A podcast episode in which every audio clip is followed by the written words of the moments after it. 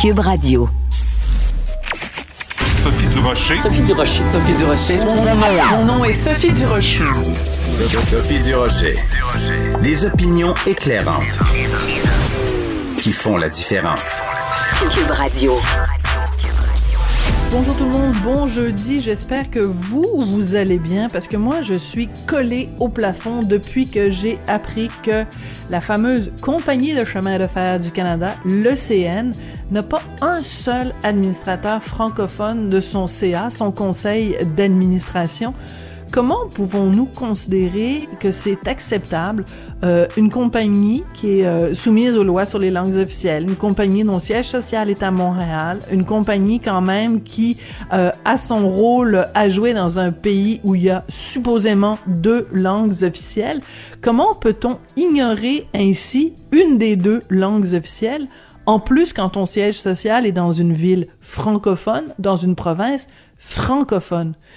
Vous m'entendez souvent m'insurger contre euh, la diminution du pouvoir, la diminution du poids du français au Québec et au sein euh, du Canada, ben on ne peut pas en avoir un meilleur exemple que ça. Comment voulez-vous que les amoureux du français, les fiers défenseurs du français restent de glace devant ce genre de situation-là?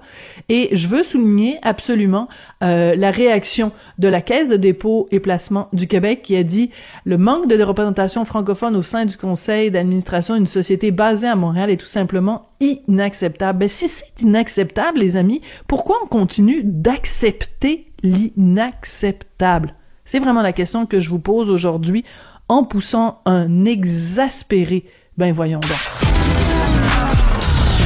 De la culture aux affaires publiques. Vous écoutez Sophie Durocher. Cube Radio. Artiste de musical, comédienne, metteur en scène, réalisatrice, directrice artistique du Rideau Vert, on l'a vu au théâtre, à la télévision, au cinéma, Denise Filiatro, bien sûr, vous l'aurez reconnu. Eh ben, TVA nous présente ce vendredi à 21h un documentaire sur Denise Filiatro qui a été réalisé par sa fille, Danielle Laurent. Je l'ai vu, c'est extrêmement touchant. Vous allez apprendre plein de choses sur Denise Filiatro. Denise Filiatro qui est au bout de la ligne. Bonjour, Madame Filiatro. Bonjour, bonjour. Moi, j'ai appris beaucoup de choses sur vous en regardant ce documentaire. Je suis curieuse Ah de savoir, oui, est-ce que vrai? vous... Oui, ben j'en savais quand même des grands bouts, mais il y a des éléments que je ne soupçonnais pas. Est-ce que vous, quand vous l'avez vu, vous avez appris des choses sur vous-même, Denise? Ben écoutez, moi je l'ai vu là, il y a un bout de temps, mais j'aime pas ça me voir, j'aime pas ça reg- me regarder. Là, je vois à la télévision euh, des extraits pour euh, pour annoncer l'émission, et je change de poste, j'aime pas ça. ça. ça me gêne, on dirait que une espèce de pudeur. Je me dis, mais qu'est-ce qui m'a pris de dire ça? Me taire. puis J'aime pas ça. Mais, mais vous aimez pas vous voir parce que vous aimez pas euh, le miroir que vous tend la caméra? Ou c'est juste que vous êtes très modeste et que vous aimez pas l'attention, vous aimez pas être au cœur de l'attention et que vous préférez que les, les projecteurs soient sur les autres? Ben, c'est peut-être pas ce point-là, mais je, j'aime pas ça parce que ça me gêne. Plus je vieillis, puis je me dis, mais mon Dieu, je mérite pas tant que ça. J'ai fait ce que j'avais à faire, puis c'est tout. Fallait bien que je mange, fallait bien que je, je paye mon loyer. Alors, je travaillais, puis c'était normal. Je pas par modestie, mais c'est pas non plus, je comprends pas l'importance, c'est pas à ce point-là, vraiment. Mais c'est amusant ça parce que il y a, il y a cette forme de vous vous dites que c'est pas de la modestie mais mettons que c'est peut-être un ou je sais pas peut-être un manque de confiance en vous ou quelque chose comme ça mais euh, à un moment donné dans le documentaire on voit un, un- une dignitaire qui vous remet un prix je- une décoration c'est peut-être euh, euh, l'ordre du Canada ou c'est ou peut-être je sais pas la Légion d'honneur oui, c'est ça, l'ordre du Québec. Et, euh, et on, on, la personne vous dit des, des, des, des choses très belles à, à votre égard. Et on voit sur votre visage que vous avez l'air de dire pourquoi c'est à moi qu'on donne ça, ce prix-là, cette reconnaissance-là? Est-ce que je me trompe? Est-ce que c'est ça que vous pensiez à ce moment-là? Ben, à- ce moment-là, oui, tout à fait. Parce que moi, j'ai fait que ce que j'avais à faire. J'ai fait que j'aimais faire, ce que j'avais envie de faire. Ça m'a fait vivre, ça fait vivre ma famille. Je, vois pas ce qu'il y a de d'extraordinaire à ça. C'est normal, c'est tout à fait normal et ça me gêne. Je trouve que c'est beaucoup, beaucoup de choses qu'on me donne, qu'on m'offre pour pour ce que j'ai parce que j'ai fait ce que j'avais à faire, c'est tout. C'est je comprends pas. bon ben écoutez, nous on le comprend. pas. Non mais c'est amusant, c'est amusant, j'adore ça. Puis et- c'est ça qu'on aime chez vous aussi, Denise. C'est votre euh, franchise parce qu'il y a plein de gens qui pourraient, euh, tu sais, entourlouper ça puis dire non non non et tout. Mais vous vous dites les choses comme vous les pensez, ça sort. Ah oui. Ça, il y a pas de filtre, oui. hein. Je veux dire, ça sort, euh, ça sort comme ça sort. Et on va écouter un petit extrait justement du documentaire où vous parlez euh, de avec Michel Tremblay, l'auteur des Belles Sœurs, euh, Oui. de de l'importance de cette pièce-là. Et je trouve qu'encore une fois, on voit votre votre grande modestie. Donc, on écoute un petit extrait du documentaire. C'est un gars qui s'appelle Michel Tremblay qui l'a écrit, il est tout jeune. C'est un génie. Il n'y a pas un théâtre qui veut le prendre. J'ai dit, apporte-moi la pièce. Elle m'a pas de ça. J'étais à terre. Si t'avais pas aimé ça, je serais pas là aujourd'hui. J'aurais Ben. pas eu de caviar. Ben, Alors, et même là, même quand le géant qui est Michel Tremblay vous dit à vous, Denise Filiatro, si t'avais pas été là, j'aurais pas la même carrière, vous lui dites non, non, non, tu y serais arrivé de toute façon. On a l'impression que vous êtes même pas capable de prendre ce compliment-là que Michel Tremblay vous fait. Ben, c'est pas que je peux pas le prendre, mais c'est que je me sens que c'est tout à fait normal qu'une une telle pièce aurait peut-être pris un petit peu plus de temps. Mais euh, c'est sûr que c'est pas grâce à moi qu'elle est connue aujourd'hui. Voyons, ça n'a pas de bon sens. Cette pièce-là serait arrivée dans, dans, dans, dans les mains de quelqu'un qui l'aurait fait, fait connaître à tout le monde. C'est normal. C'était tellement bon. Puis c'est tellement nous autres. Ouais, mais mais la raison pour laquelle euh, vous vous avez joué un rôle crucial, c'est deux choses. Premièrement, quand vous lisez la pièce, vous vous avez l'œil qu'il faut pour reconnaître le talent et le potentiel de Michel Tremblay et évidemment d'André Brassard qui va en faire euh, la mise en scène. Ouais. Mais aussi, c'est que euh, il n'y a pas un théâtre qui voulait monter cette pièce-là parce qu'il n'y avait pas de gens connus attachés à ça. Vous, vous étiez déjà très connu à l'époque, et c'est parce que vous, vous avez accepté de jouer dans la pièce qu'elle a été montée au rideau vert. Donc, Oui. euh, vous vous pouvez pas nier quand même que vous avez joué un rôle crucial dans cette pièce-là, et cette pièce-là était tellement importante pour le Québec que si vous, vous aviez pas été là, la trajectoire du Québec euh, culturel aurait été différente. Ben, enfin, pour un certain temps, oui, mais ça, ça ne pouvait pas durer longtemps. Parce que cette pièce-là, euh, il serait arrivé que, que- qu'elle soit choisie euh, du- du- d'un mois à l'autre ou d'une année à l'autre. Ça se peut pas. Ça ne se pouvait pas que comprends. cette pièce-là reste inconnue. C'est impossible. Parce que c'est le Québec. C'est- nous autres. Ça- nous ressemble. Enfin, moi, je peux pas comprendre qu'il n'y a pas quelqu'un d'autre plus important que moi à l'époque qui l'ait qui l'ait lu. Qui, qui- qui- enfin, je ne comprends pas. Ouais. Alors quand vous dites ça nous ressemble, c'est une phrase qu'on pourrait aussi appliquer à à peu près tout ce que vous avez fait pendant votre carrière. Chez Denise, ça nous ressemble. Moi et l'autre, ça nous ressemble. Euh, euh, Léa Cadieux, ça nous ressemble. Euh, Alice Roby, ça nous ressemble. Euh, Oui. les, pi- les pièces au rideau vert, ça nous ressemble. Donc tout ce que vous avez, tout ce à quoi vous avez touché, ça, ça tient du, ça nous ressemble. Et c'est touchant parce que dans le documentaire, à un moment donné, vous nous parlez du moment où vous êtes allé faire carrière en France, puis vous dites, ben, j'étais là-bas, puis les blagues sont pas les mêmes, les gens, la fon- fonctionnent là-bas, c'est pas les mêmes. Je m'ennuyais de mes amis de filles, mes amis de gars. Donc, est-ce que la raison pour laquelle vous avez pas continué votre carrière en France, c'est parce que justement, ça nous ressemblait pas? Probablement. Probablement, oui. À un moment donné, je me suis dit, non, je m'ennuie ici, ils font, ils me font suivre, pour pas dire autre chose. C'était pas méchant, ils connaissaient pas mieux, c'était là, je sais pas, je- j'étais pas bien, j'étais pas bien. Je trouvais ça plate, je trouvais ça ennuyant. Ben, attention, je trouvais la France très belle, Paris très beau, et attention, c'est, quand même extraordinaire. Je connaissais un petit peu avant parce que j'ai épousé un, un Français, Un Français, même un Parisien. oui. Euh, ça, je leur accordais ce qu'ils avaient. Mais c'était pas nous autres, c'était pas, pas le Québec, c'était pas moi, je sais pas. Non, je, je, puis mes enfants, je m'ennuyais des enfants, c'est, c'était terrible. Autant quand j'étais à Montréal, je travaillais tout le temps, tout le temps, je les voyais pas. Mais au moins quand je rentrais, ben ils étaient mais à la maison, je les voyais à la maison, ils étaient chez nous, c'était correct. Mais là, c'était loin, tu sais. Non, je, je puis je m'ennuyais de mes amis aussi, de rire. Moi, j'aime rire. Mais on rit pas des mêmes choses, on rit pas des mêmes blagues, on n'a pas le même humour, ou le même humour. Euh, je sais pas, je, ça allait, là, un petit bout de temps, je l'ai fait, mais ce que, où j'ai été contente de l'avoir fait, c'est qu'en vivant à Paris, dans le métier, je me suis aperçu que chez nous, ici, on connaissait, on connaissait notre métier beaucoup plus qu'on le pensait. Ah oui? Absolument. Bah oui, oh mon Dieu, oui. Et ça, ça m'a fait apprécier le travail des autres encore plus, ce qu'on était encore plus, ce qu'on valait encore plus, mais il a fallu que j'aille d'autre bord, comme on disait à l'époque, pour le réaliser. Mhm. Euh, en 1960, je vous amène complètement ailleurs, mais parce Oui. que c'est un aspect, selon moi, qui aurait pu être couvert dans le documentaire et qui n'est pas là. En 1976, quand même, quand le, le, le Parti québécois arrive au pouvoir, vous êtes sur scène et c'est vous qui euh, donnez les résultats au, fur et, au fur et à mesure. Euh, ce matin, on publie dans le Journal de Montréal, Journal de Québec, un sondage léger. Les chiffres sont catastrophiques pour le Parti québécois. Ah, Est-ce que ça vous fait de la peine? Ça vous fait de la Ah, peine, Denise? C'est épouvantable. Parce que vous m'en parlez, j'ai envie de pleurer. Ah, c'est épouvantable. Je trouve ça épouvantable. Et j'étais tellement honorée qu'on m'ait choisi pour nommer tous ceux qui étaient élus. Ah, vous m'en parlez, là, je, je pleure vraiment. Ça me fait de la peine. Et cette femme-là, qui, qui n'est pas, elle devrait, elle aurait dû accepter d'être le chef du Parti québécois. Véronique Yvon. le- Pardon? Véronique Yvon, vous parlez de Ben Véronique oui, Yvon. Véronique Yvon, bien sûr. C'est elle que le monde attendait. Si elle avait été là, le parti ne serait pas tombé où il est tombé. Ça prenait quelqu'un comme elle.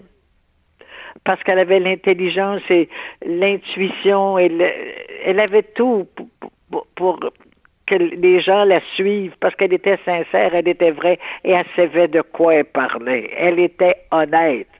C'est dommage. Mon Dieu que c'est dommage. Ça va, ça va rester, une tristesse. Pardon? Ça va rester un, re- un regret pour vous de vous Ah dire oui, que ah, de ah, votre vivant, vous n'aurez pas vu le Québec Ah indépendant. Oui, puis je verrai pas ça, c'est sûr, je vais partir avant lorsque j'ai. euh, Oh, je trouve ça épouvantable. Qu'est-ce que vous avez comme.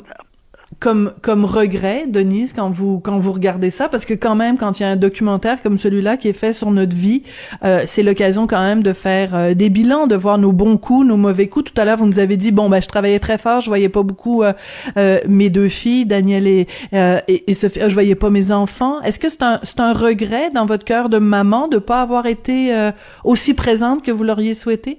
Euh, pas maintenant, je l'ai eu, ce regret, mais maintenant je suis tellement près d'elle, on est tellement Hmm. ensemble que je le vis à toutes les minutes, à toutes les secondes et que je suis très heureuse. Donc, euh, je pense qu'elles m'ont pardonné le fait que j'ai pas toujours été là comme il faut, comme il se, se devait que je, je- que je sois là à, à ce moment-là.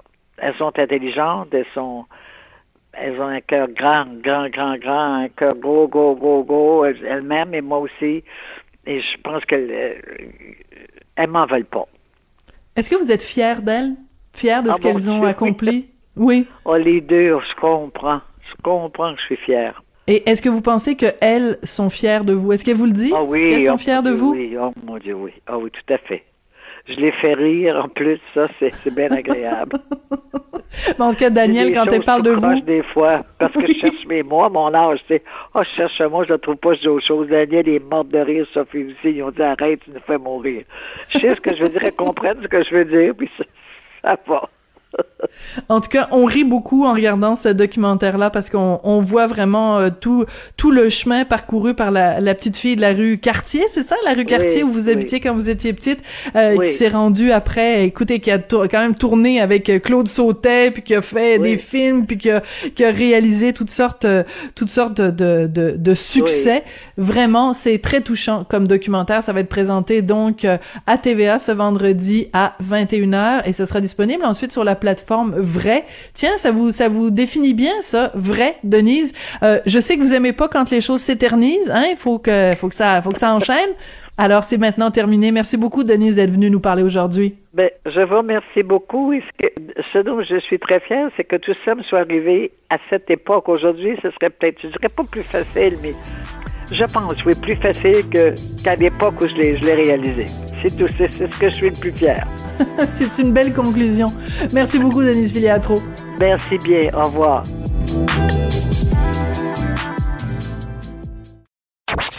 Sophie Durocher. Une femme distinguée qui distingue le vrai du faux. Vous écoutez Sophie Durocher.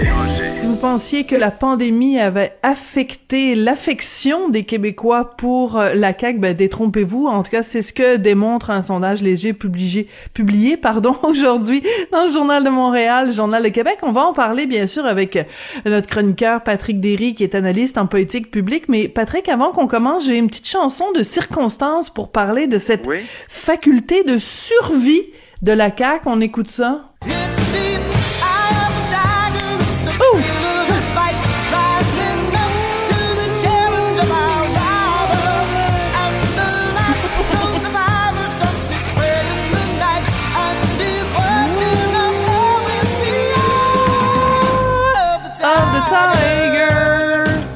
哦。Bon, Je pense, Hein, là- je pense que là- les adversaires de Rocky étaient peut-être un petit peu plus forts, par exemple.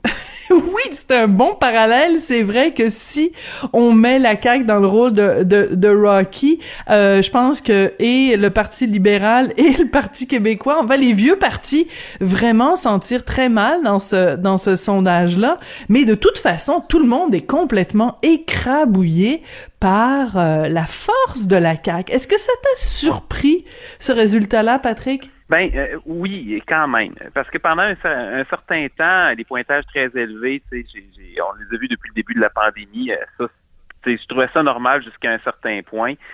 Puis euh, euh, il y avait quand même une, une- je dirais une bonne communication de crise, à défaut des bonnes décisions. Mais euh, les derniers mois étaient vraiment très difficiles. Puis il est apparu à un moment donné que le roi était nu.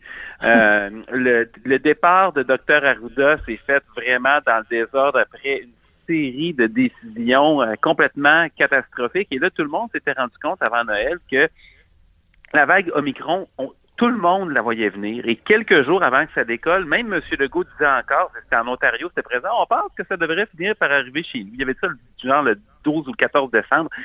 C'était complètement déconnecté. Et, euh, et il y avait eu un sondage euh, au mois de mars où on était à 41% Et là, ça semblait montrer, montrer une tendance à la baisse parce qu'on a déjà été à 50% Mais là, finalement, ce qu'on voit aujourd'hui, c'est que la CAQ est à 44% Donc, la- le Oui. fléchissement en mars, ça semble avoir été dans, dans la marge d'erreur. Et écoute, c'est parce que la, la liste est longue, là, mais sais, évidemment, as des bilans dé- dé- désastreux, as le. Mais vas-y, Euh, parce que tu me l'as fait toute la liste là. Si on y va un après l'autre, c'est quand même énorme. Vas-y, shoot-nous ça. Bon, le, bi- le bilan désastreux de la première vague, évidemment, mais après ça, c'est l'enquête du coroner et tous les scandales qui ont, Mm. qui ont éclaté dans les journaux. On a vu que il y a des ministres et des hauts fonctionnaires qui ont menti à répétition euh, sur leur rôle et même à un moment donné, quand le feu était pris au, CH au CHSLD Héron, à place de dépêcher les travailleurs de la santé en urgence, on a appelé le 911. En fait, on a appelé Mm. une, firme de Une relations agence de relations publiques. le 911. Ouais. Écoute, c'est, écoute, il y a de quoi, c'est que t'a- t'avais l'impression que des sociopathes nous dirigeaient, là, tu sais. Euh, après ça, évidemment, t'as la, la- la catastrophe évitée, le yo-yo du printemps 2021, parce que l'année passée, on est passé très proche. Euh, les désastres de Noël 2021 et Noël 2022, où dans les deux cas, on annonce des parties, puis après ça, on coupe le party. Mm. Deux couvre-feux inutiles, hein? On est quand même le seul endroit au pays qui n'a pas juste un couvre-feu. On en a eu deux avec l'alerte le 31 décembre pendant qu'on était en train de souper qui a vraiment passé de travers. Les mensonges à répétition du ministre de l'Éducation et même du premier ministre, hein, notamment sur, euh, évidemment, l'éducation, c'est sur euh, la, ventilation dans les écoles. Monsieur Robert, j'ai des recommandations de la santé publique à cet effet et d'autres. Monsieur Legault, lui, il avait dit qu'il rendrait les informations vis-à-vis de la santé publique publique. C'est toujours un problème, la transparence.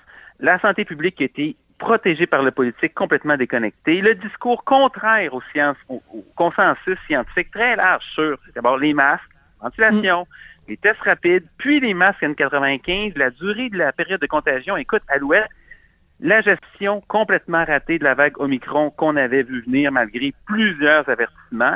La gestion ratée de la troisième dose à l'automne aussi, ou encore là, on avait dit, écoutez, ça commence à urger la troisième dose pour les aînés, on ne l'a pas fait, il y a eu des morts.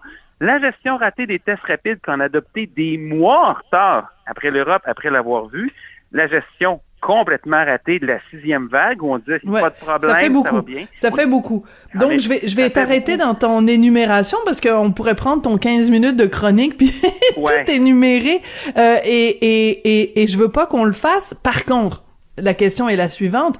Justement, quand on fait toute cette liste-là, comment expliquer parallèlement à ça que euh, le gouvernement n'en paye pas le prix, puisque c'est quand même, normalement, tout ça devrait profiter au moins aux partis d'opposition un petit peu.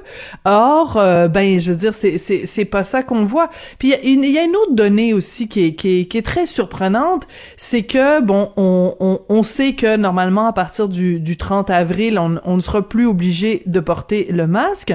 Et pourtant, quand on fait, quand on regarde le sondage léger, 73% des Québécois disent qu'ils sont prêts à le porter quand ce sera plus obligatoire. Donc, on a de la difficulté à comprendre si c'est un gouvernement justement qui euh, mène par les sondages ou qui gouverne selon les sondages, ben là, il se retrouve à aller à contre-courant des sondages en fait. Oui, puis c'est pas juste un sondage, parce qu'évidemment, il y a le sondage léger qui montre que la grande majorité des Québécois sont prêts à continuer, porteraient le masque même quand il, il sera plus obligatoire. Il y a eu un sondage Industry récent qui avait dit la même chose pour le Québec et pour les autres provinces. Il y a aussi un- une autre enquête mondiale qui a été faite euh, par euh, dans les données qui ont été transmises par euh, Kim Lavoie, qui est professeur en psychologie comportementale. Bref, et ça, ça concerne 130 000 personnes. C'est les mêmes données aussi. Fait que pourquoi? Pourquoi ils tiennent tant à retirer le masque et à faire comme si la pandémie était terminée? Parce que ça, c'est l'autre donnée. 80% des Québécois considèrent que la pandémie n'est pas finie. Et là, ça soulève une question. Est-ce que c'est politique? Ou est-ce que c'est sanitaire? Puis c'est pas juste le politique qui est dans le politique, c'est la santé publique. En Dr Arruda, à un moment donné, il avait déjà parlé de considération politique. Et là, évidemment, la, la réponse qui semble sauter aux yeux, c'est que on regarde ce qui se passe du, côté du Parti conservateur. Parce que si c'est la majorité de la population qu'on recherche, l'appui est très, très large.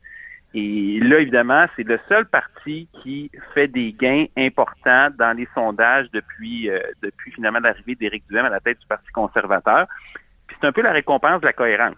Qu'est-ce que tu veux dire la récompense de la cohérence? Le message est clair. Le message est cohérent. Il, des fois, il est un peu crackpot parce que, évidemment, le, Éric Duhem, c'est pas, s'est pas empêché de lever des doutes sur le vaccin, de courtiser les gens qui euh, ne veulent pas des vaccins, des gens qui ont peur des vaccins. Il a fait des sondages euh, à un moment donné sur la vaccination des enfants avec des, des sous-entendus, mais en gros, c'est on veut moins d'État, on veut plus de liberté, la pandémie est terminée, arrangez-vous. Et là-dessus, ils ont été extrêmement cohérents.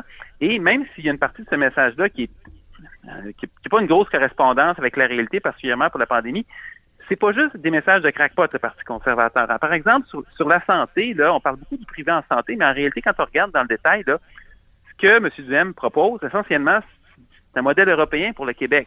Mhm. On continue financement universel, mais on intègre une diversité de fournisseurs. C'est pas un modèle à l'américaine. Et ça, ben, même le gouvernement s'en va un peu dans cette direction-là, sauf que Éric Duhem l'écrit un peu plus fort. Pour le troisième et, lien, entre autres, et, où- je, et je te dirais, et je te dirais qu'il y a sûrement euh, beaucoup de Québécois qui seraient prêts à ça. C'est-à-dire que il y a, il y a plein de Québécois qui se disent, ben pourquoi moi j'envoie autant d'argent au gouvernement que euh, la santé occupe 50% du budget de fonctionnement du Québec et que la qualité des soins est euh, pas toujours là? Très difficile d'avoir un médecin de, de, de famille et en plus, quand arrive une pandémie, on doit faire du confinement puis prendre sortes de mesures pour protéger le système hospitalier parce que le système hospitalier est pas solide et il est pas euh, il est pas fort. Donc je suis sûre que si on faisait un sondage demain matin, il y a plein de gens qui sans nécessairement voter pour le, le, le parti conservateur d'Éric Duhem seraient à tout le moins en faveur pour qu'on ait justement des hôpitaux privés comme il y en a en France. Oui, mais c'est ben, en fait, il y, a, il y a des sondages, entre autres, il y en a eu de l'IADM dans le passé, il y en a du pôle santé HEC, ben, des sondages d'IDM, des sondages par léger, là, c'est pas l'IADM qui fait des sondages, là, donc c'est des, Oui, oui. des vrais, des vrais sondages. L'Institut économique de Montréal, ouais. C'est ça. Et donc, effectivement, quand on pose la question de cette façon-là, si on maintient la couverture universelle, êtes-vous d'accord pour Mhm. aller vous faire soigner ailleurs? Ben, le seul qui le disait, c'était Éric Duhem, en dehors de quelques observateurs, dont moi, ça me fait de la peine d'être en dés- en- d'être d'accord avec lui là-dessus. Mais les autres partis politiques, la CAQ, ça a pris du temps avant qu'ils décident de prolonger le projet des, des cliniques privées qui font des opérations financées par le gouvernement, mais en dehors des hôpitaux. Le Parti libéral n'a jamais voulu aller là-dedans. Euh, ben, en fait, ils l'ont fait, mais je veux dire, ils l'ont pas crié trop fort depuis euh, Mhm. de- depuis les, les- les dernières années. Oui, Euh, parce qu'il y avait la clinique euh, MD Rockland et tout ça, il y en avait certaines, mais c'est vraiment, ils s'en, personne s'en pétait les bretelles, là, mais ces, ces cliniques-là existaient, là, ouais. C'est le PLQ qui l'a fait, mais tu sais, il aurait dû par- parler plus fort pour ça. Mais en, entre autres pour les CHSLD privés, tu sais, conventionner toutes les privés qui ne l'étaient pas puis qui étaient sous-financés. Le Mm. PQ a jamais voulu aller là. Québec solidaire a jamais voulu aller là. Fait que c'était une opposition qui était assez dogmatique, puis je dirais simpliste, qui raison. était déconnectée de la réalité. Fait, que- fait que M. Duhem, là-dessus, il, a- il a- il a gagné des points à, à raison. Mhm. Euh, donc, tu nous as fait ton analyse pour le Parti euh, conservateur. Tu, tu m'as écrit des petites notes. Tu, considères que euh, Québec solidaire, ils ont, ils ont atteint leur point de... Ils peuvent pas aller plus loin, c'est ça que tu, tu laisses entendre? Ben, dans, si ils s'ajustent pas, moi, je pense qu'ils ont, ils ont plafonné. Pourquoi? Parce que c'est un parti qui est très dogmatique, justement, sur le privé en santé. euh, ils sont incendiaires et ça correspond absolument pas à la réalité de la majorité des, des, des- des pays développés. Là, je rappelle, l'important, c'est la couverture. Mhm. Euh, sur, sur les garderies, il y a, il y a- euh, une de leurs députées, la, je- Mme Labrie, qui a fait un peu d'ouverture, preuve d'ouverture sur euh, le privé, mais c'est la seule qui s'est avancée un peu plus loin. C'est des gens comme M. Marissal qui est férocement contre, il l'a dit à plusieurs reprises, on dit on va parquer des enfants au privé, ils trouvent ça épouvantable. Ils sont très, très, très dogmatiques. Et quand on regarde euh, sur euh, le plafonnement, c'est-à-dire pour quel parti ne voteriez-vous jamais? C'est une question qu'on voit, qu'on voit dans des sondages euh, Ouais. euh, souvent. Et celui qui arrive en tête, c'est Québec solidaire.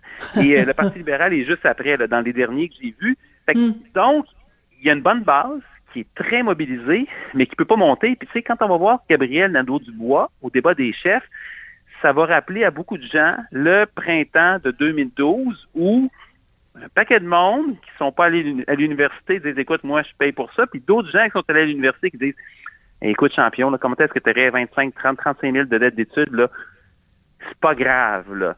C'est une espèce de, de, combat des privilégiés pour euh, atteindre une espèce d'égalité finalement qui n'existe pas. Parce que les droits de scolarité sont bas au Québec ça nous aide pas puis sont plus hauts ailleurs au pays. Fait il y a ça le problème du côté de QS du côté du, euh, du PQ ben tu sais c'était parti d'une génération René Lévesque l'avait dit, un parti politique devrait durer une génération. Il y en a qui étirent un peu plus.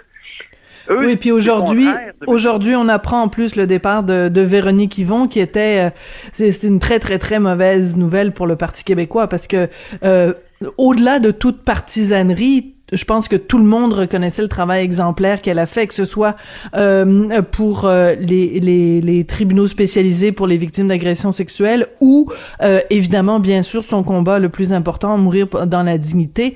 Je veux dire, c'était c'était une parlementaire extrêmement respectée. Le fait qu'elle quitte le PQ, qu'elle se présentera pas aux prochaines élections, ça c'est certainement pas une bonne nouvelle pour la formation là. Non, non, le, le PQ vient de perdre une partie de son âme. Et euh, moi, le, le- le PQ, bon, je suis d'a- d'accord sur certains points, moins d'accord sur d'autres, mais tu sais, euh, ils, ont, ils ont payé le prix de leur, leur cohérence. C'est-à-dire que leur raison d'être, c'est la souveraineté. Et euh, moi, ça fait longtemps que je pense qu'à un certain moment, il aurait dû reconnaître c'est quoi le climat au Québec. C'est un projet qui est légitime, la souveraineté. Ça, je pense que les deux options ont des, des arguments tout à fait valables. Après ça, c'est une question de choix. Mais quand tu regardes que c'est complètement hors de portée, tu as deux choses que tu peux faire. Tu peux décider de t'entêter et couler avec, surtout avec l'espace que la CAQ prenait, ou pour dire, écoutez, regardez, là, nous, on met ça en veilleuse, mais on a des valeurs sociaux-démocrates à, dé- à défendre. Et le PQ occupait un, un terrain qui était quand même un peu moins dogmatique que Québec solidaire. Ils ont choisi de couler avec leur option, puis évidemment, il y a eu des très grands chefs au Parti québécois, et c'est un peu ingrat pour euh, Monsieur Saint- Saint-Pierre Plamondon. Mais, Ouais. euh, Et, ce- et ce qu'il faut aussi, et ce qu'il faut aussi rajouter, si je peux me permettre, euh, Patrick, c'est que euh, pour un parti qui longtemps a été, bon, évidemment, c'était l'indépendance, mais c'était la question de la langue. Euh, à l'époque, il y avait la charte des valeurs. Quant à la CAQ qui arrive, qui rafle tout ça, qui fait la loi 21, qui fait paraître la charte des valeurs, euh, bon, mais il y a plus personne qui s'ennuie de la charte des valeurs quant à la loi 21. Euh, ils prennent quand même avec euh, projet de loi 96 euh, la question linguistique à bras le corps, même si plusieurs personnes, dont je- j'en j'en fais partie, trouvent que le projet de loi 96 ne va pas assez loin pour la défense euh, du français, mais il reste quand même que euh, le côté nationaliste, le côté identitaire et le côté de la langue, ben la CAQ passe la gratte, puis il reste plus grand-chose pour le PQ, là. C'est exactement ça. Ils ont tout ramassé. François Legault a fait faire, il a fait avec la CAQ le virage que le PQ aurait pu, aurait dû faire, c'est-à-dire dire c'est correct, là, on va vivre avec. En fait, il a pris le beau risque de René Lévesque une deuxième fois, si on veut, mais il l'a poussé un peu plus loin. Et il a ramassé tout le reste. Et tu demandais tantôt pourquoi, Oui. avec tout ce qui se passe pour la pandémie, il reste encore en haut. Ben, moi, je pense que la raison principale, c'est-à-dire qu'il y a une, hi- il y a une hiérarchie en politique qui n'est pas toujours rationnelle. Et euh, là, dans ce cas-ci, l'identitaire, ça parle évidemment très, très fort. Ça parle très fort au Québec en particulier, mais ça parle très fort ailleurs aussi.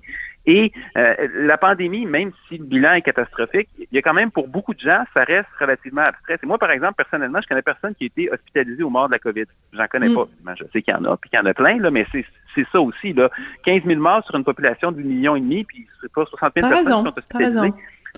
Alors que le français, ça. c'est tout le monde, puis euh, la- les, des accommodements raisonnables ou enfin des trucs qui, qui touchent euh, les questions euh, identitaires, euh, ben on en a tous. Puis la langue, ben qu'est-ce que tu veux, on la parle tous les jours. Puis tous les jours, on voit des choses qui nous mettent en colère, comme par exemple le CA du CN où il n'y a pas un seul francophone. Et ça, ça nous met hors de nous. Écoute, excellente analyse Alors, donc des résultats de ce de ce sondage-là.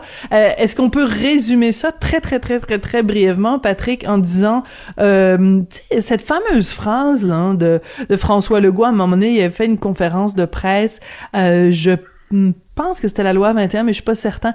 Et il avait regardé la caméra en disant c'est comme ça qu'on fait les affaires au Québec. Et je pense que ça, ça résume un peu l'approche de la CAC qui sait comment parler au monde et qui sait comment rejoindre les Québécois.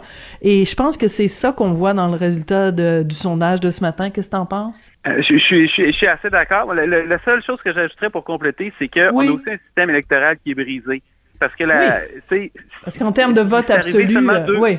deux fois depuis 1966 qu'un un parti a remporté une majorité avec une vraie majorité de vote.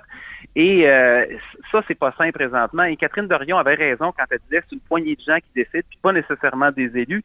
Avec la ligne de parti, l'Assemblée nationale sert pratiquement à rien. Et euh, ça, c'est pas sain. Ça fait un moment donné un gouvernement qui s'enferme dans une espèce de vision en tunnel, alors qu'il devrait aller chercher au moins l'appui d'un ou deux autres partis pour gouverner. Il y aurait plus de bonnes idées qui rentreraient. Oh, bon, ben, très, très bien. Euh, C'est toujours intéressant. Merci beaucoup, Patrick Derry. Euh, on se retrouve euh, la semaine prochaine. Patrick, donc, est chroniqueur ici à plusieurs émissions à Cube Radio et analyste en politique publique. Puis je vous invite, évidemment, pour tous les détails de ce fameux sondage léger, à aller voir tout, tout, tous les détails sur le site du Journal de Montréal, Journal de Québec, ou si vous le lisez papier, lisez-le papier, puis gardez ça, puis analysez ça. C'est drôlement intéressant. Merci beaucoup, Patrick. Merci Sophie, à bientôt. Avertissement. Cette émission peut provoquer des débats et des prises de position pas comme les autres. Vous écoutez Sophie Durocher. On entend parler beaucoup du système de santé ces temps-ci, bien sûr parce qu'on passe, on vient de passer deux ans en pandémie, mais aussi parce que le ministre Dubé, bien sûr, nous a annoncé rien de moins qu'une refondation de notre système de santé. Donc, c'est intéressant euh, ces temps-ci de réfléchir justement à notre système de santé. Vous savez, j'ai interviewé il y a quelque temps un médecin qui disait, ben ça devrait, au lieu du ministère de la santé, ça devrait s'appeler le ministère de la maladie parce qu'on gère la maladie au lieu de gérer la santé. Et dans le cadre de cette réflexion-là, ben, il y a un film que je vous recommande. Ce film-là s'intitule Chronique hospitalière. Il va être présenté la semaine prochaine dans le cadre des rendez-vous Québec Cinéma. Ça va être présenté mardi au cinéma Cinéplex Odéon Quartier Latin. Mais euh, vous allez pouvoir le voir aussi sur différentes plateformes. Et dans ce film-là, Brigitte Lacaze, qui est une artiste multidisciplinaire, nous raconte son parcours dans le système de santé. Elle est malade depuis qu'elle est toute petite, en fait, depuis la naissance. Elle est au bout de la ligne. Madame Lacaze, bonjour. Bonjour. Votre film est très original euh, dans la facture, euh, euh, dans la façon dont vous nous racontez votre histoire. Ce qu'on comprend, c'est que dès que vous avez poussé votre premier cri, dès que vous êtes venu au monde, déjà, vous avez commencé à être malade et cette maladie euh, vous a suivi toute votre vie. Vous n'avez pas eu une vie facile, Madame Lacasse? Euh, Non, on peut dire ça. on peut dire ça, mais en même temps, il y a des gens qui ont des vies encore beaucoup plus difficiles que la mienne. C'est juste une vie de personnes atteintes de maladies chroniques euh, avec euh, différents aléas de la vie. Euh, fait que ça m'a poussé à me questionner beaucoup, beaucoup sur le système de santé, sur les soins que je recevais, parce que je cherche toujours des solutions, comme plein de gens. Euh, qui maladies chroniques. Alors, dès le départ, euh, ça commence mal. Euh, vous êtes, votre mère est en train d'accoucher de vous. on est dans les années 60 et là, les infirmières à l'hôpital demandent à votre mère d'arrêter de pousser parce que le médecin est pas là. Et moi, quand j'entendais ça, je me disais, voyons, c'est vraiment, on a l'impression d'être au Moyen Âge. Donc, votre mère a retenu l'accouchement. Donc, vous, vous êtes convaincu encore aujourd'hui que euh, il y a eu un traumatisme qui s'est causé à ce moment-là et que ça vous a causé un problème de santé? Ben, je pense que ça fait partie des, des, des, des raisons du problème de santé. C'est sûr qu'il y a toute l'hérédité, euh, il y a des facteurs aggravants, il y a des facteurs naturels qui sont là qui font que j'aurais peut-être été malade quand même, mais ça a probablement été un déclencheur. Euh, mm-hmm. on va parler aussi de déclencheur pour la maladie mentale. Disons, quelqu'un qui va avoir une prédisposition, ben, va peut-être développer une psychose parce qu'il va avoir un choc. Donc, je ne vais pas tout mettre les œufs dans le panier de cet incident-là, sauf que cet incident-là est très euh, nous informe beaucoup sur qu'est-ce qui prévalait à l'époque dans les hôpitaux. On, on avait enlevé l'accouchement des mains des femmes. Euh, on avait mis ça dans les mains des médecins. Euh, toutes les pratiques des sages-femmes, on les avait complètement euh, tassées en mm-hmm. disant qu'il fallait sécuriser les accouchements. et pour ma mère, ça s'est avéré pas une sécurité du tout, et ça s'est avéré la même chose pour beaucoup de monde, sans enlever tous les progrès que ça a amené aussi. Là. Bien sûr. On a, on a dénaturé la notion de l'accouchement et ça a provoqué des choses pour certaines personnes. Et ça l'a aussi enlevé du pouvoir euh, des gens sur eux-mêmes. C'est-à-dire qu'on s'est mis à prendre en charge les gens, euh, à dire on va vous soigner, on va s'occuper de vous. Puis les gens ont, perdu aussi euh, un peu le fait qu'ils pouvaient avoir un, contrôle sur leur santé et sur leur vie. Donc, c'est un, virement qu'on a opéré dans le système de santé en mettant, en mettant vraiment tout l'accent sur l'hôpital, les soins de santé, la maladie, euh, et sans penser que les gens avaient aussi la capacité de soigner eux-mêmes. Mhm. Puis, aujourd'hui, les gens se soignent beaucoup eux-mêmes euh, par différentes manières et pas juste par les soins officiels. On sait qu'il y a plein de gens qui ont recours à des médecines complémentaires euh, et qui évitent d'engorger le système de santé en ayant recours à ces, à ces pratiques-là. Oui, c'est ce qu'on appelle la médecine alternative. Euh, et euh, malheureusement, ben, certains de ces éléments-là de, de, médecine alternative sont plus ou moins pris au sérieux par euh, le reste de la, de la société. Je vous propose d'écouter un petit extrait de votre film. Je rappelle le titre Chronique hospitalière. On en écoute un petit extrait. Depuis que je suis née, j'ai de l'eczéma, de l'asthme et des allergies. C'est pas mortel, mais dans mon cas, c'est vraiment chronique. Les années passaient et j'étais toujours malade. On vous laissera pas partir comme ça. On va d'abord vous blanchir la peau avec de la cortisone en vous emballant dans du saran wrap. Vous allez m'emballer dans du saran wrap? Ça, j'avoue que ce passage-là, Madame Lacache, je suis vraiment tombée en bas de ma chaise. Donc, vous avez bel et bien euh, suivi un traitement. Puis là, je rappelle que c'est dans un hôpital. Là, vous étiez pas dans le fin fond d'un spa euh, dans les dans les Laurentides euh, avec un chaman. Dans un hôpital au Québec. Oui. oui. Alors, explique, expliquez-moi ça parce que vous en avez même fait un spectacle à la femme Saren Rap. Donc, expliquez-nous ça. Écoutez, ben, c'est qu'en 2003, quand je, suis rentrée à l'hôpital, ça faisait vraiment longtemps que je voulais pas retourner à l'hôpital et j'étais vraiment qu'on dit desquamée en crise d'érythrodermie, donc j'avais presque plus peau, j'avais vraiment mal partout. Et euh, le dermatologue me voit, puis il me dit, ben on va vous garder, on va vous emballer dans le Moi, je le crois pas. Mais en fait, ce que ça fait, c'est que euh, il, me met sous occlusion, donc il me couvre de cortisone. Et en créant, en mettant cette protection-là avec le saran wrap, ben ça augmente l'effet de la cortisone, ça réhydrate ma peau et ça a fonctionné. Ça a fonctionné vraiment très bien, mais à très court terme. C'est-à-dire hmm. que pendant que lui m'a proposé ce traitement-là, ben il m'a dit que j'avais pas besoin de continuer à arrêter à poursuivre un régime alimentaire, euh, que c'était sûrement pas ça mon problème, mais finalement c'était une des causes du problème. Hmm. Donc, euh, mais lui, il cherchait la solution miracle et j'avoue qu'après trois jours, j'étais j'étais revenue blanche, une peau blanche, pas une peau rouge, une peau blanche. Euh, j'étais soulagée. Mais bon, ça n'a pas fonctionné. C'est-à-dire que je suis revenue, puis après ça, j'ai pris des immunosuppresseurs, puis différentes médications de plus en plus euh, d'exception, qu'on appelle des médications de plus en plus chères, et euh, qui ont jamais qui ont fonctionné des temps, mais jamais de manière durable. Mais qu'est-ce que vous, quand vous avez... Oui. Mhm, oui. Le- ça a marché, mais ça a marché à court terme. Donc, ce qu'on comprend après avoir vu euh, votre film, c'est que euh, vous avez donc passé votre vie à rentrer, sortir. Vous avez été hospitalisé très, très, très, très souvent quand vous étiez toute petite.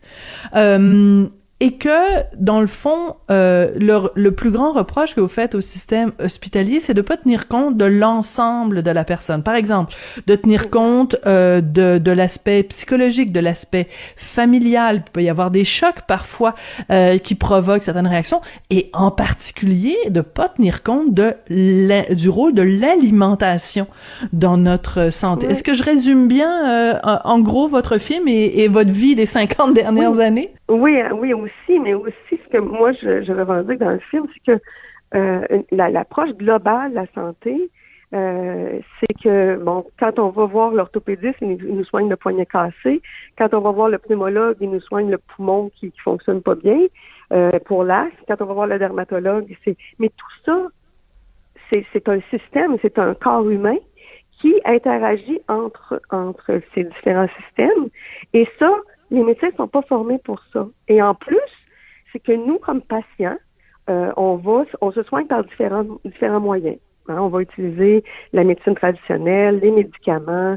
Moi, je vais voir l'ostéopathe, je vais voir l'homéopathe, je vais voir l'acupuncteur. Tu sais, bon, pour essayer de trouver des solutions qui fonctionnent, mais qui ne sont pas des panacées, mais qui contribuent à améliorer Mhm. l'état général. Mais quand on amène ça au médecin, euh, ben, c'est pas considéré. Puis dans la réforme de santé en ce moment que euh, le, le- le ministre Dubé amène, euh, on parle pas encore de ça. De cette, on parle du système de santé, de donner l'accès aux médecins de famille, mais en fait, l'OMS, l'Organisation mondiale de la santé, suggère d'intégrer les médecines complémentaires pour diminuer Mhm. les coûts, pour améliorer l'efficacité du système de santé, et c'est même pas du tout, du tout abordé en ce moment quand Ouais. on parle de réforme du système de santé. On parle encore de Mhm. comment gérer le système. Mais on parle pas Oui. du patient. Comment j'ai... Oui, c'est intéressant, oui. Oui, c'est intéressant de, de ramener ça. Mhm. Euh, à un moment donné, dans le film, vous parlez de sous, vous dites, parce que bon, on, on vous prescrit toutes sortes de médicaments, toutes sortes de traitements, et à un moment donné, vous mettez un prix là-dessus. Vous dites, c'est c'est 20 000, 30 000, euh, 40 000 dollars de, de, de, de, de frais. Donc, on est quand même chanceux au Québec d'avoir un système où euh, les gens en santé prennent soin des gens qui ne sont pas en santé. Mais vous, ce que vous dites, c'est, euh, ben finalement, euh, est-ce que tout cet argent-là serait pas mieux utilisé euh, de, de, de différentes façons? Est-ce que, est-ce que Comment comment on, ferait pour gérer ça là? Je veux dire, vous considérez quoi que la carte d'assurance maladie, on devrait mettre les acupuncteurs, les ostéopathes et tout ça là-dessus? Ben, probablement que si on mettait tout ça là-dessus, on dépenserait beaucoup moins d'argent en médicaments, d'une part. Euh, Mhm. que les gens aient nécessairement besoin d'avoir un médecin de famille pour aller chercher les soins dont ils ont besoin. Euh, pourquoi? Pourquoi on pourrait pas, dire, quand on, on a mal au dos, aller voir directement un ostéopathe euh, et on éviterait d'engorger le système, puis on irait, on est capable quand même d'identifier une partie de nos maux. Ça ne veut pas dire qu'on n'a pas besoin de médecin de famille, absolument qu'on en a besoin. Mais on n'est pas obligé de toujours passer par un médecin de famille à chaque fois qu'on a mal quelque part ou qu'on a l'impression qu'il y a quelque chose qui est en train de se désorganiser un peu puis qu'on pourrait peut-être y aller dès le début pour euh, prévenir. Donc, euh, et comme personne, on est les mieux placés pour savoir que notre système est en train de changer. On s'en aperçoit quand on va moins bien. On s'en aperçoit quand il y a quelque chose qui se dérègle. Euh, et si on connaissait les différentes médecines, on pourrait dire, ben moi, je pense que ce serait une bonne idée que j'aille voir, euh, disons, un ostéopathe.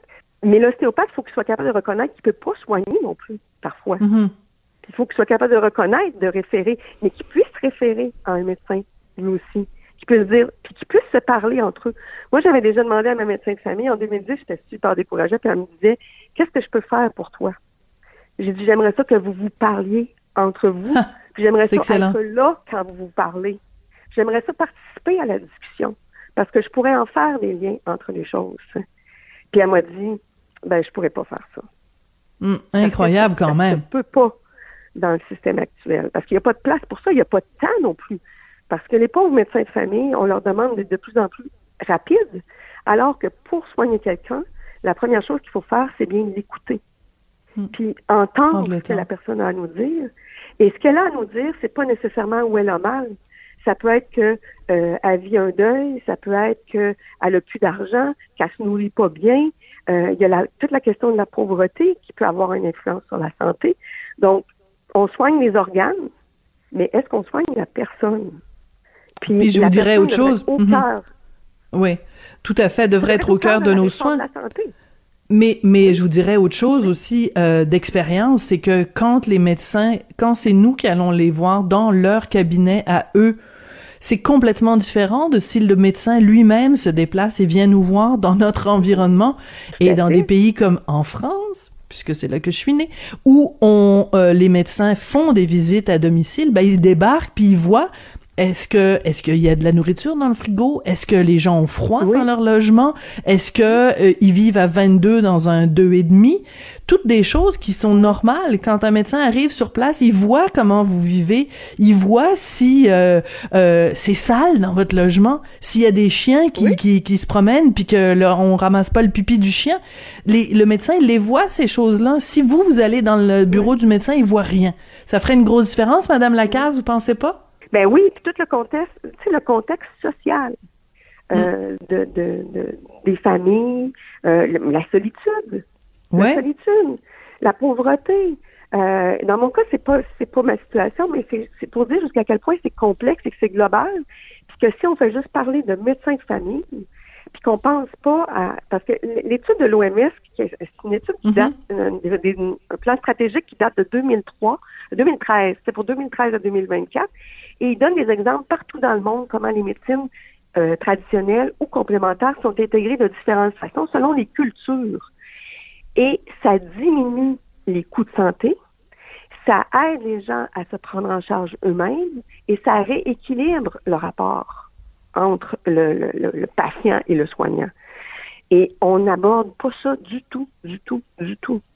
Moi, ça me trouble, je fais, mais il y a plein d'études qui le démontrent et nous, on nous parle encore euh, de médecins de famille. Par chance, en ce moment, on nous parle que c'est peut-être pas nécessaire de passer par un médecin de famille. Il y a de l'intérêt dans la réforme qui est mhm. proposée. Là. Je veux pas, je veux pas condamner le travail qui est fait, mais on est loin de la coupe aux lèvres. Mm. On est loin d'une amélioration du système de santé. Madame Lacasse, j'ai envie de conclure cette entrevue en vous demandant comment vous allez au jour d'aujourd'hui, votre degré de douleur euh, aujourd'hui, parce que on, on, l'a entendu dans, dans, le documentaire, puis vous nous en avez parlé, votre maladie c'est vraiment chronique. Donc aujourd'hui, 21 avril, vous, votre degré de douleur, c'est quoi? Il est assez élevé. Je suis pas dans une bonne période de santé. J'ai eu un gros, euh, j'ai eu un épuisement professionnel, étonnamment. Et euh, ça exacerbe beaucoup, beaucoup euh, tout ce qui est le système immunitaire et le rôle. Je suis en train de vraiment faire une, réflexion importante sur le rôle du stress hmm. euh, dans ma maladie. donc, une grosse démarche en ce moment, une autre démarche de santé, mais pas plus facile, mais pas, pas mieux accompagnée non plus par le système de santé parce qu'on n'a pas d'autres propositions de soins. En fait, on a encore une autre proposition de, de soins de médicaments d'exception que j'ai de moins en moins le goût de prendre à cause des effets secondaires qui provoquent.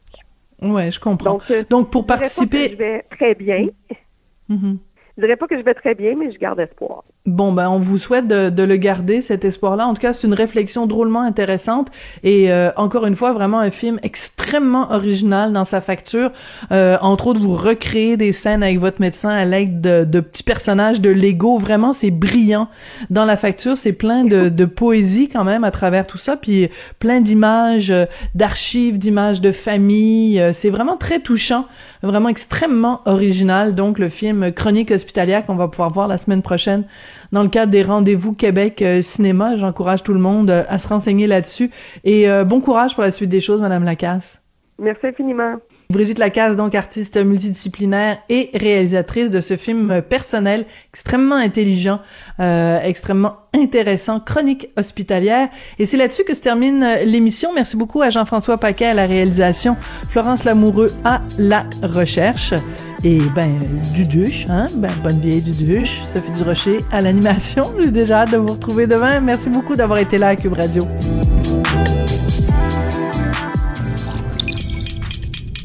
Cube Radio.